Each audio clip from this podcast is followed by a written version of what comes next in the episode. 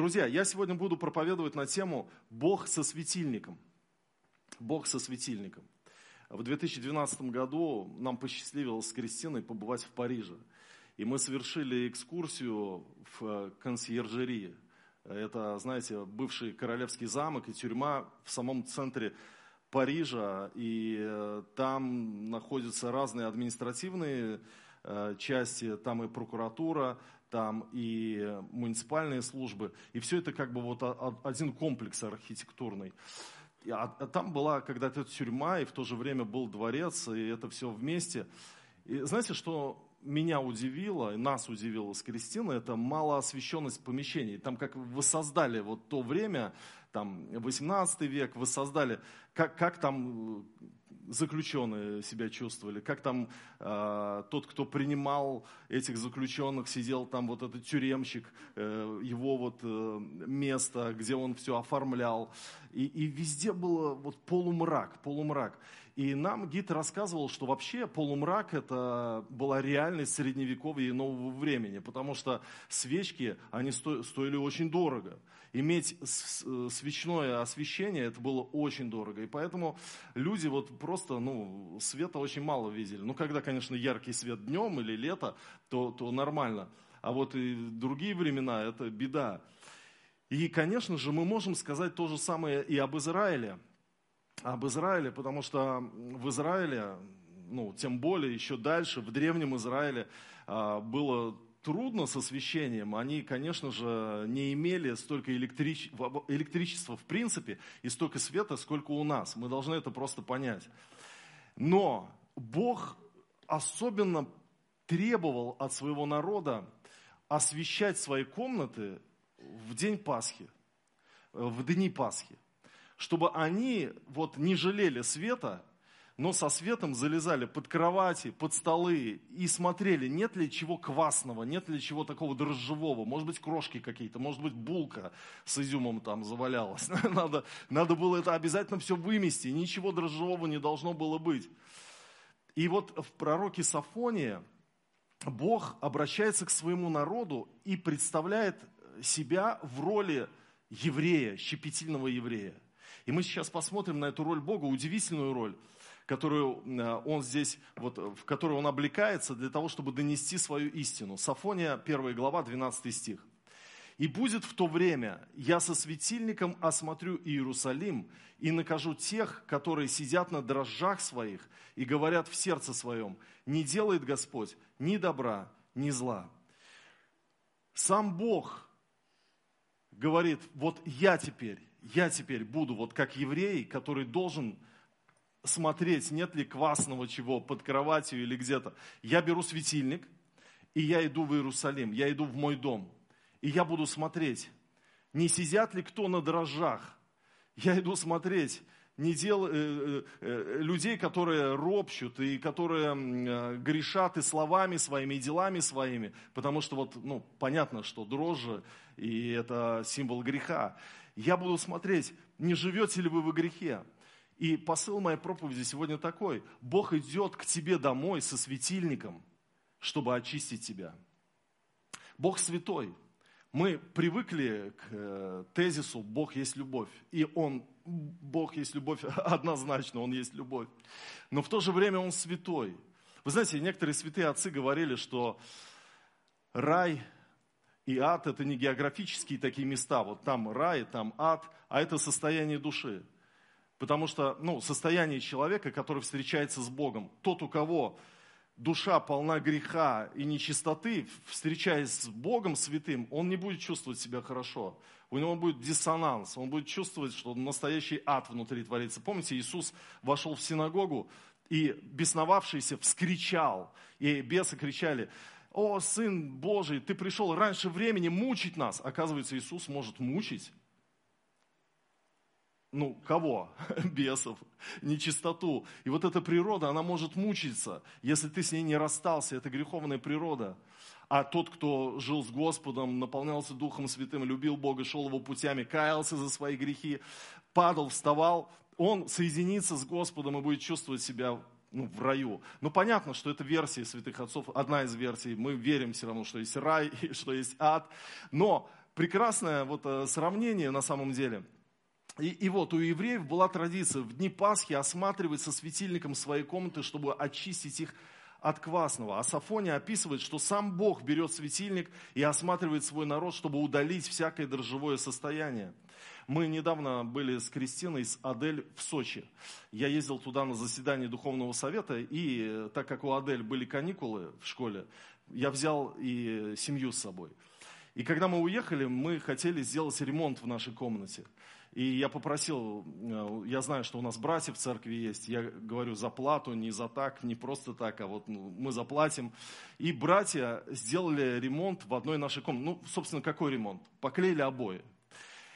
И э, когда мы э, должны были комнату подготовить для них и потом уехать, то мы стали вот какие-то вот там двигать шкафы. Когда я раздвинул, ну, шкаф вытаскивал из комнаты, я увидел старый пульт и вспомнил, что я его когда-то потерял, и пошел купил такой же новый, а он, оказывается, вот там вот валялся. И вы знаете, вот это вот щепетильность, когда вот ты вот двигаешь шкафы, когда ты э, смотришь, заглядываешь, нет ли чего нечистого, это, это очень важно. В нашем сердце проделывают такую процедуру, потому что Бог, Он идет к тебе со светильником, Он хочет тебя очистить. Он святой, и Он хочет осветить тебя. И все Его старание направлено на твое очищение. Он не устанет напоминать тебе о чистоте сердца. И очень похожее действие мы сейчас найдем в Новом Завете – потому что в Новом Завете мы видим, как Иисус приходит, ну, образно говоря, тоже со светильником в храм. Помните вы эту историю? Иоанна 2 глава с 13 по 17 стихи. Приближалась Пасха иудейская, та же самая Пасха. И Иисус пришел в Иерусалим и нашел, что в храме продавали волов, овец и голубей, и сидели миновщики денег. И, сделав бич из веревок, выгнал из храма всех, также и овец, и волов, и деньги у миновщиков рассыпал, а столы их опрокинул. И сказал продающим голубей, возьмите это отсюда, и дома отца моего не делайте домом торговли. При всем ученики его вспомнили, что написано, ревность по доме твоем снедает меня. У меня такой вопрос, а может ли Иисус нанести материальный ущерб? Ну, мы такого Иисуса представляем всегда, что Он тот, кто нам деньги приносит, счастье приносит, удачу приносит, благословения всяческие, э, рост э, и, и так далее. А может ли Иисус нанести материальный ущерб? И вот из этой истории пасхальной э, мы видим, что Иисус наносит материальный ущерб. Он опрокинул эти столы, он там рассыпал, он выгнал этих овец, голубей, все вот у них там а, опрокинул. И, знаете, я понял, что да, да, Иисус может все ради твоего спасения. Он как любящий. И в этом его настоящая любовь, чтобы спасти тебя. Он может сделать все, чтобы спасти твою душу. Я помню, э, когда я еще не был женат, учился в институте – я фанател по футболу. Вот сейчас чемпионат мира по футболу идет, и я, я смотрю, там, кстати, некоторые матчи, не все получаются. Все равно как-то вот интерес угас с, с годами, но, но смотрю.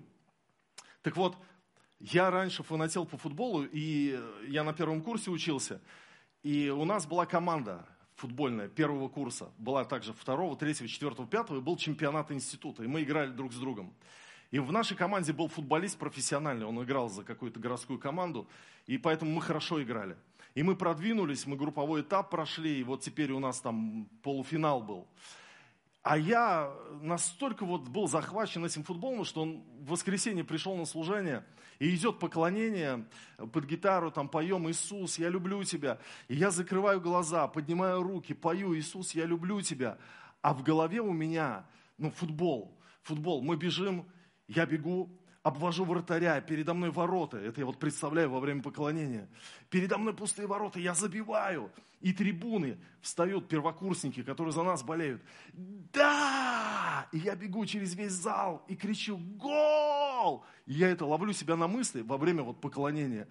Когда мы поем «Иисус, мы поклоняемся Тебе». Я ловлю себя на мысли, что «Гол! Yeah! Сергей Сухов забил гол! Какой красавчик!» Радость э, первого курса.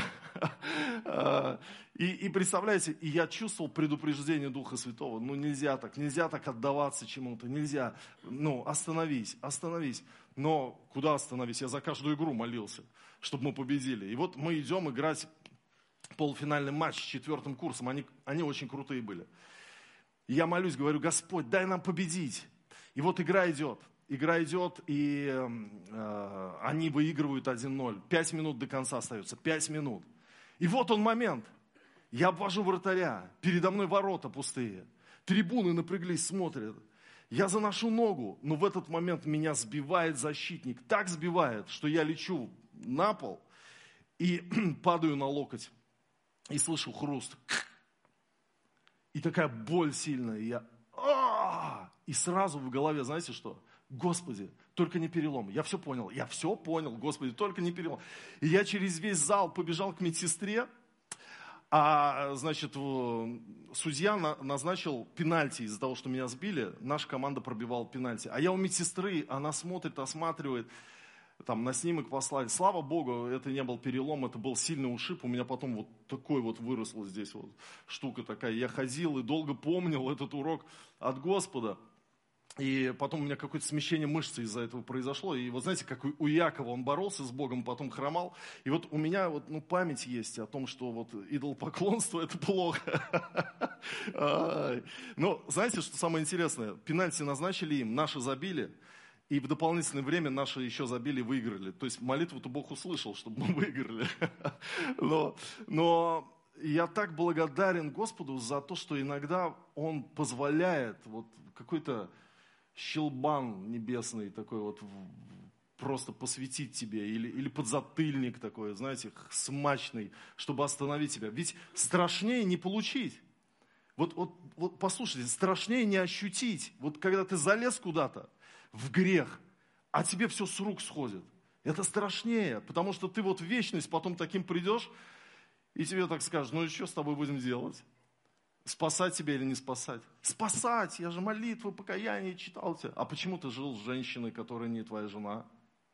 А, что поделать с плотью моей грешной?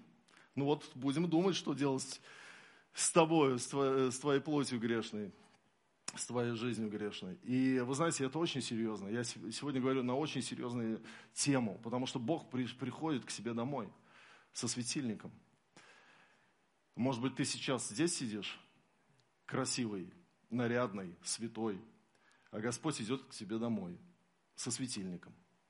Он говорит, пойдем домой, посмотрим. И вот э, в моем любимом произведении «Братья Карамазовы» есть э, одна иллюстрация, одна история. История про исповедь некоего Михаила. Причем сначала не обозначается его имя, а просто человек – причем Достоевский, красавчик, пишет, ему было около 50 лет, а он говорит, «Э, достаточно пожилой человек.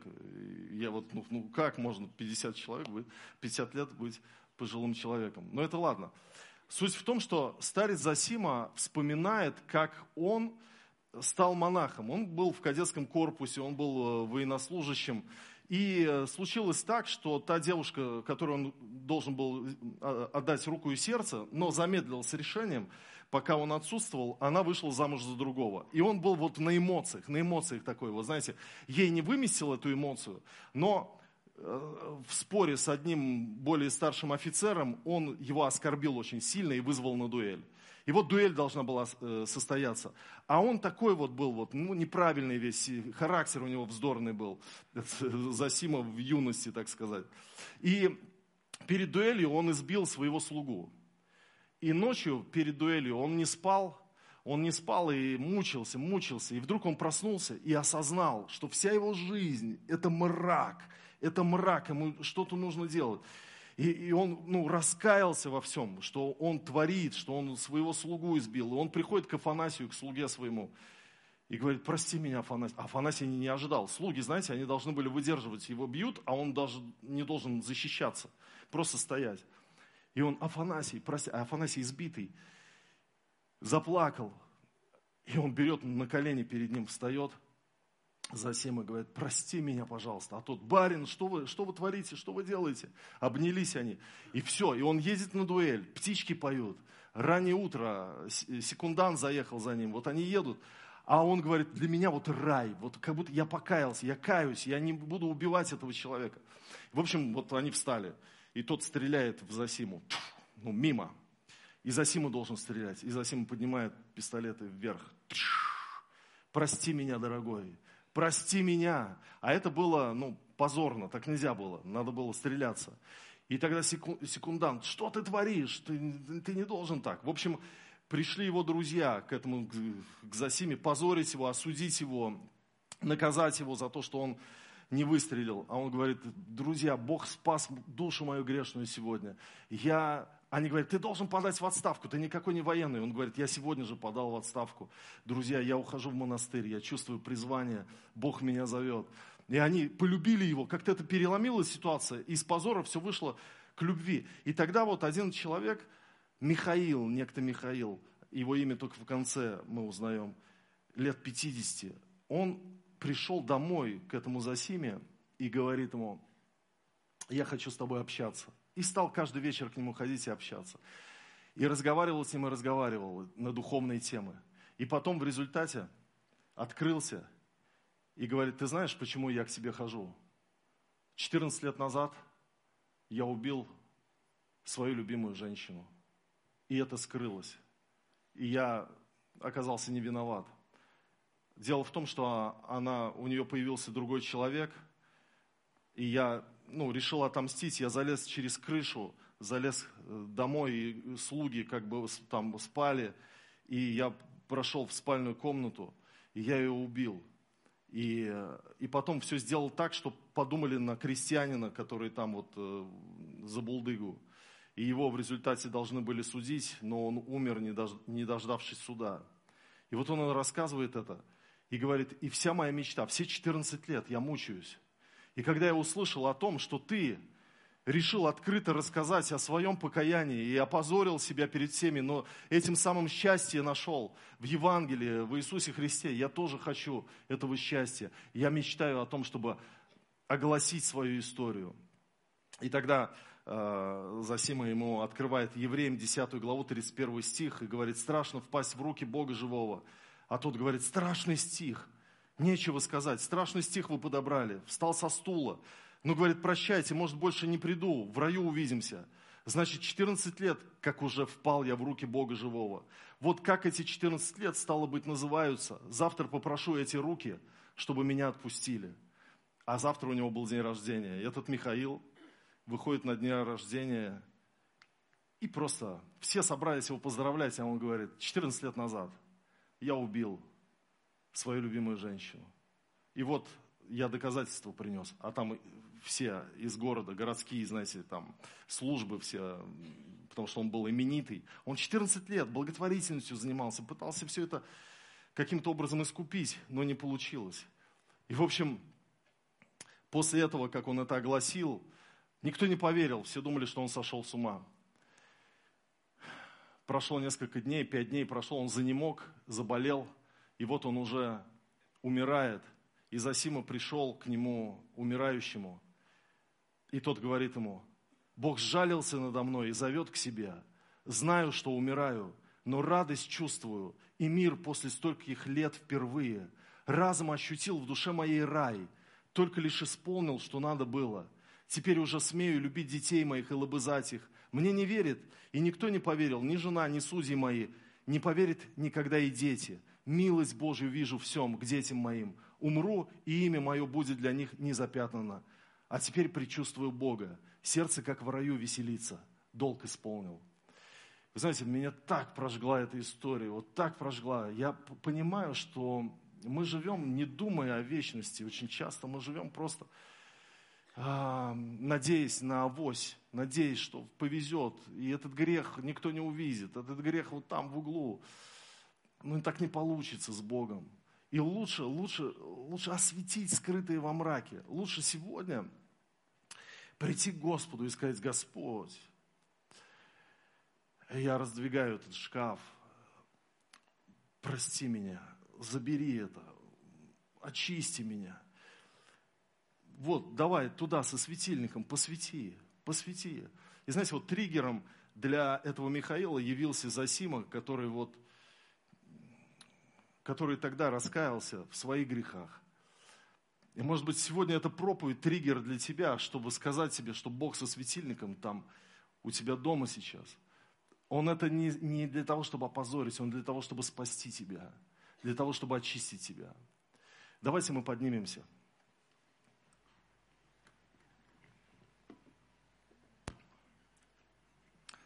Иисус приходит в Иерусалим со светильником и смотрит, в храме люди сидят на дрожжах своих. Он берет столы и начинает опрокидывать. Все со столов, деньги, все, что там наменяли, заработали, все. Ты знаешь, иногда счастливее оказаться вот ни с чем. Ты прогорел, ты банкрот, у тебя ничего нет – и, и, и ты психологически, по-человечески, ты готов проклинать небеса, что ты от, остался ни с чем. Но ты понимаешь, Господь остановил меня на пути погибели.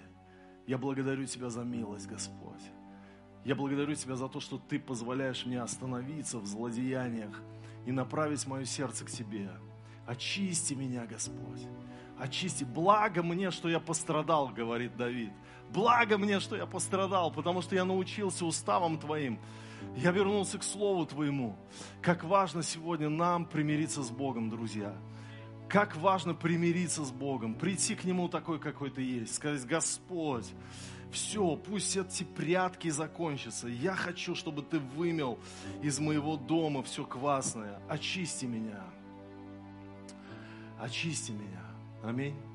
Аллилуйя. Господь, мы склоняемся перед Тобою. Мы молимся во имя Иисуса Христа. Освети наши дома. Освети наши сердца, Господь. Боже, Ты хочешь прийти туда, куда мы Тебя порой не пускаем. В наше сокровенное, а где мы думаем, что мы можем это спрятать, чтобы не опозориться, чтобы, ну, все равно ты благой, милостивый, ты как бы можешь это и не заметить, но ты святой. Кроме того, что ты есть благой и э, э, любящий, ты святой. И ты хочешь со светильником пройти в эти места. И мы просим Тебя, пройди, Господь. Мы сегодня открываемся. Пройди, пройди. Мы хотим исповедоваться, мы хотим очиститься, мы, хотим, мы не хотим жить с мучением совести. Мы хотим жить в мире с Тобою, в полном примирении с Тобою во имя